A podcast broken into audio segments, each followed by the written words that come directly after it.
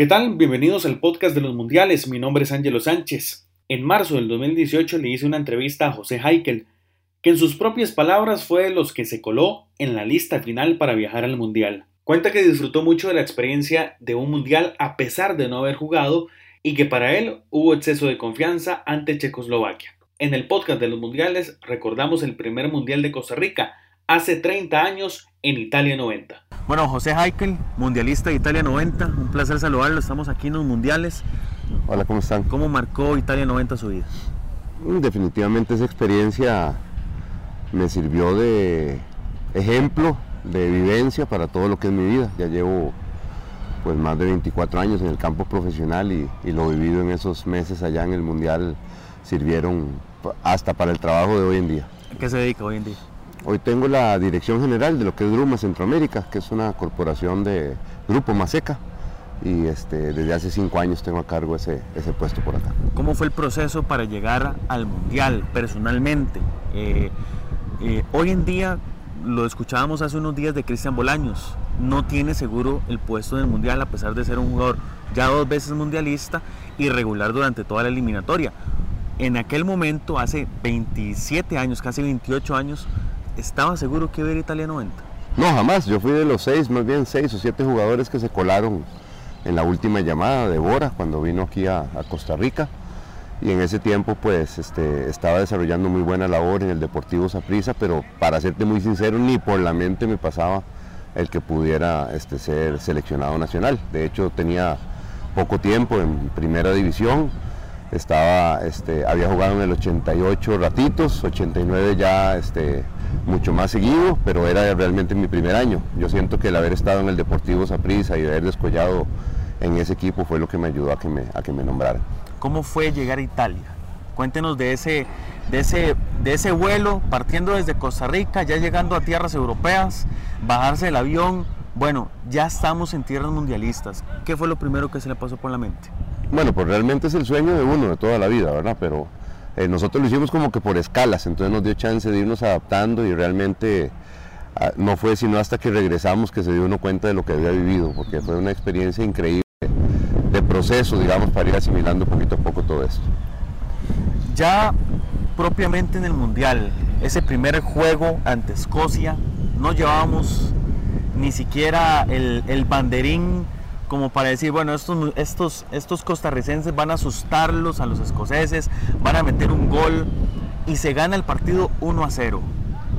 Eh, ese sentimiento previo al partido y posterior al partido, decir, lo logramos, era lo que imperaba en el camerino, en, su mente, en la mente de los, de los muchachos. No, sería mentir, la verdad que eh, en ese momento, a pesar de que había mucha gente experimentada a nivel de mundiales, éramos los, los novatos y todo el equipo tenía temor. Este, esas maripositas en el estómago, el tratar de dar lo mejor de sí mismo en cada entrenamiento, asimilar muy bien la estrategia de Bora, pero yo siento que de los 22 que estábamos por allá, yo no puedo imaginar que alguno de nosotros haya pensado en la labor que se hizo en el Mundial. Entonces como que cuando terminó el partido dijimos, wow, sí se pudo, ¿verdad? Pero decirte que desde antes lo estábamos pensando sería mentiras. Teníamos una estrategia eh, muy controlada, este, sabíamos que el equipo escocés era un muy buen equipo y, este, pues se dio.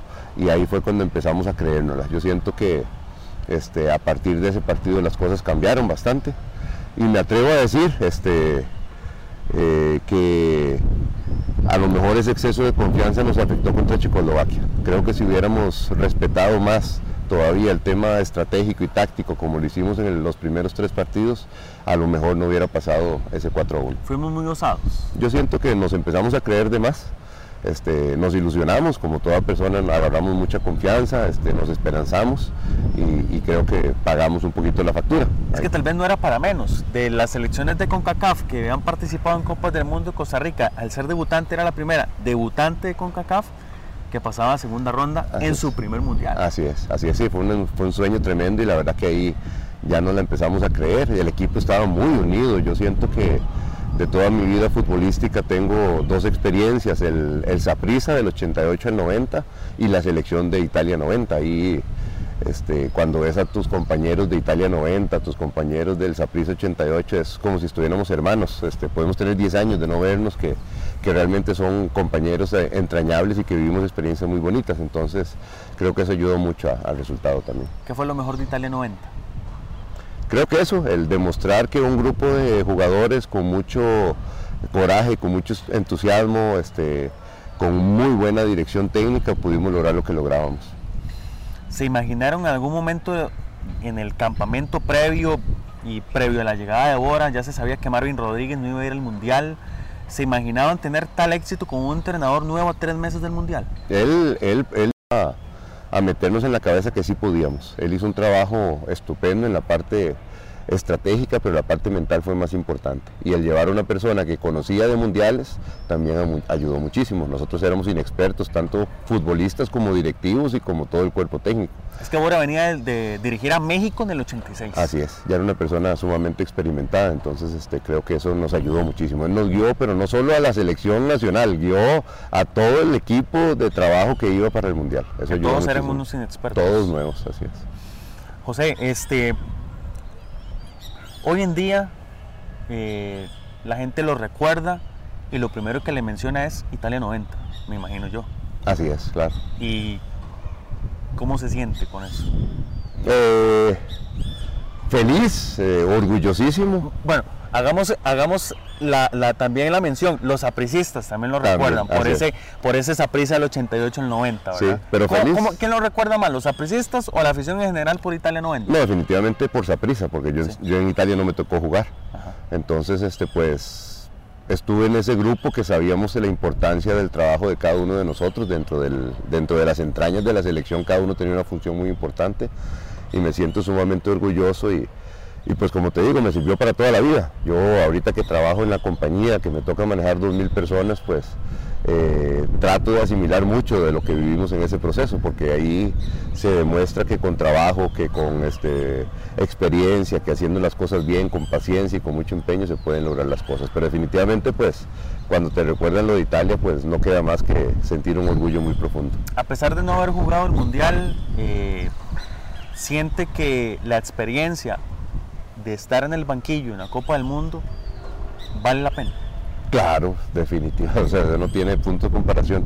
Realmente llegamos a ser un equipo tan unido que el que estuviera adentro eh, en ese momento, pues todos deseábamos estar, pero en ese momento no era importante, porque sabíamos que el compañero que estuviera ahí era realmente un equipo de hermanos, entonces todos lo estábamos apoyando al 100%. ¿Hoy guarda algo de Italia 90? ¿Las camisas? Tengo un par de camisas, tengo muchos este, eh, recortes de, periódico, tengo algunos trofeos, pines, pero ya este, bastante ahí guardaditos, la verdad. Es, ese es el tesoro. Ese es mi tesoro, sí.